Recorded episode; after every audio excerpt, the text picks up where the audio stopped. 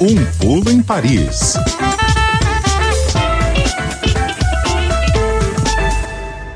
Hora de conversar com o pessoal da Rádio França Internacional no nosso pulo em Paris. Oi, Adri, boa tarde.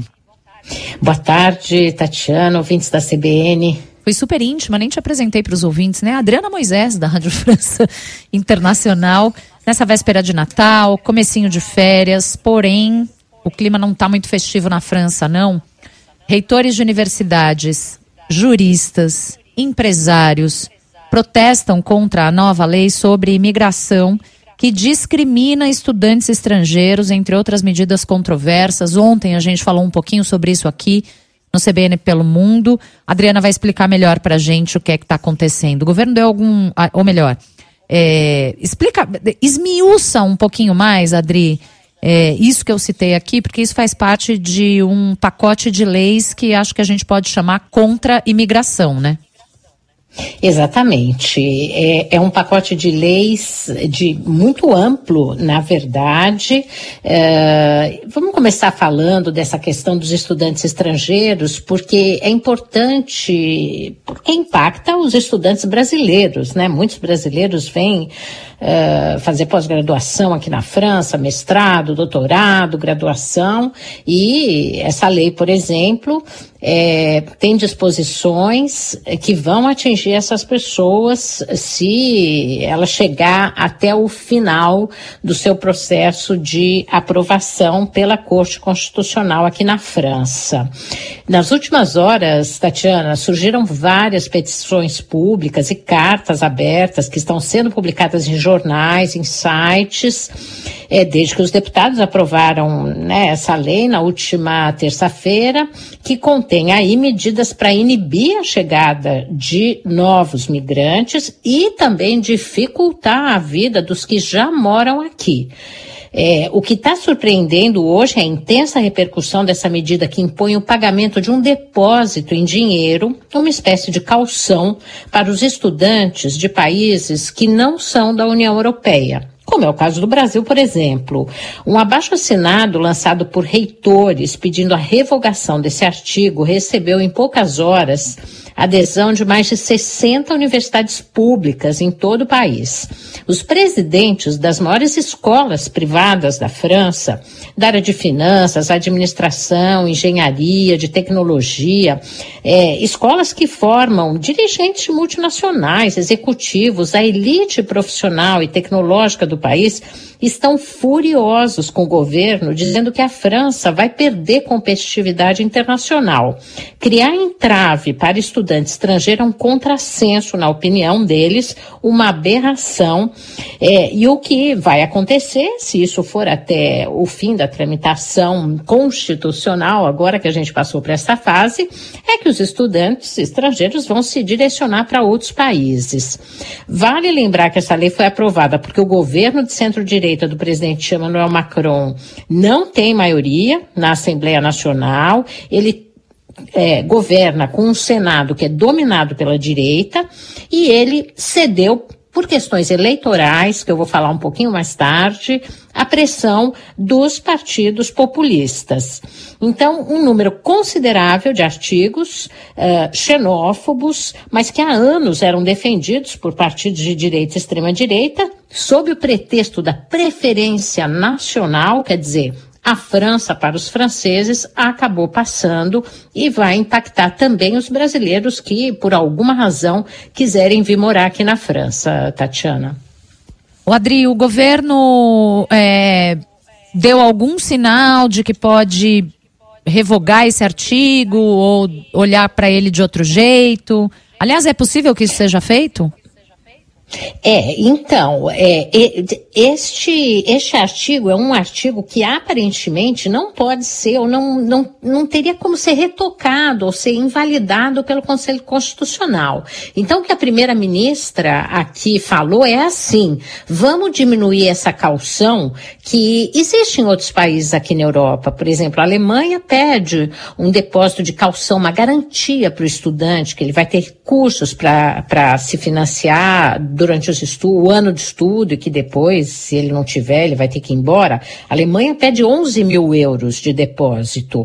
A, a, agora, o impacto aqui na França, que tem a tradição de e que tem mais dificuldade de atrair inteligência para cá do que uma Alemanha, por exemplo, o impacto foi tão grande, os reitores ficaram assim tão é, revoltados com isso que a primeira ministra falou assim: ué, o jeito vai ser a gente publicar um decreto dizendo que essa calção vai ser de 10 a 20 euros, quer dizer, de 50 a 110 reais. Os estudantes que vêm morar aqui e já pediram visto de estudante aqui na França, eles já sabem, eles são obrigados a justificar uma renda de cerca assim de 700 euros por mês, é, que eles é, têm que mostrar ao governo que eles têm condição de se sustentar enquanto estiverem vivendo aqui, né? Agora, o que é a maior aberração é que um estudo feito pelo próprio Ministério do Ensino Superior mostrou que os estudantes estrangeiros dão um retorno financeiro para a França. O país ganha mais com eles do que gasta em despesa por oferecer vagas para estrangeiros. E o ganho não é pequeno. É um estudo do ano passado da agência Campus France. A França ganha todo ano 1 bilhão e 300 milhões de euros com a presença de estudantes estrangeiros aqui, ou seja, é um balanço positivo de quase 7 bilhões de reais, o que faz com que é, esteja acontecendo esse movimento muito forte de reitores, empresários preocupados. Eles não vão ter executivos para ocupar os cargos que precisam em suas empresas nesse mundo globalizado. Então, é, era um artigo que não estava falando muito dele, nem se sabia que estava dentro desse projeto de lei, e de repente, com a lei votada, ele está lá e está causando muito alvoroço aqui, muito protesto aqui na França, Tatiana. É, pegando o princípio da igualdade da Revolução Francesa e mandando para o espaço, né? Mas enfim, vamos é, saber da Adriana se a Justiça ainda vai avaliar a constitucionalidade dessas medidas, Adri. Tem essa previsão? Vai, vai ser, deve dar a sua avaliação o, o, Conselho Constitucional, então, no final de janeiro, ainda não tem uma data prevista, já tem várias medidas que já se sabe que provavelmente serão invalidadas. Por exemplo, uma que também pode atingir muitos brasileiros, é, se filhos de estrangeiros que nascem aqui na França, um casal de brasileiros que ainda não tem a nacionalidade francesa, mas que está aqui regularmente e tem um filho que nasce aqui. Antigamente era o direito de solo que prevalecia, é ainda o direito de solo que prevalece. Esse, esse projeto de lei é, impede que essa criança nascida aqui receba a, a, a nacionalidade francesa, ela vai ter que esperar os 16 ou entre 16 e 18 anos para fazer um pedido de naturalização que pode inclusive ser rejeitado, depois dela nunca ter vivido em outro país. Ela viveu a vida inteira aqui, mas chega aos 16, 18 anos, ela pode entrar com um pedido de nacionalidade e ter o seu pedido rejeitado. É, outra medida controvérsia que deve ser rejeitada, cota anual de imigrante, que seria determinada pelo Senado e Assembleia, isso fere o artigo 34 da Constituição, porque estabelece uma discriminação entre um estrangeiro melhor e outro pior, é, que, e aqueles que ficam excluídos da cota, principalmente, né? Uh, restrição imposta ao auxílio moradia, que eles também aumentaram muito o prazo. O estudante, às vezes, precisa de um auxílio moradia, a vida aqui é muito cara. É, esse projeto de lei retarda o momento que a pessoa pode pedir um auxílio moradia moradia. E outra coisa é corte de benefício para idosos, pessoas de 90 anos. Citam os ingleses, por exemplo. Os ingleses têm o, o hábito, aqueles que podem, de se aposentar e vir morar aqui no sul da França. Tinham, pelo menos antes do Brexit, mas continuam vindo que é um país mais ensolarado e tal, eles vêm morar aqui. Às vezes, chega aos 90 anos, eles precisam de um complemento de ajuda é, do Estado. E o Estado francês oferecia, se eles que estivessem dentro dos critérios. Essa medida, por exemplo, os administradores das regiões, eles vão, já disseram que vão entrar em desobediência civil. Quer dizer, eles não vão retirar é, 100 euros, 200 euros é, de um idoso de 90 anos por causa de uma mentalidade de extrema direita populista, nacionalista e xenófoba, Tatiana. Muito bem. Adri, a gente já está um pouco atrasada, mas eu vou pedir para você ser breve. Preciso te fazer essa pergunta, porque Macron é considerado um político liberal. No entanto, depois desse pacote, se aproximou muito da extrema-direita a ponto de ser elogiado por Marine Le Pen. É porque tem várias questões. A falta de maioria na Assembleia, então ele teve que escolher os partidos, ele, ele teve que escolher a corrente política para a qual ele iria eh, se direcionar para compor com ele, votar as leis do governo. Ele fez a escolha de ir para a direita e para a extrema-direita.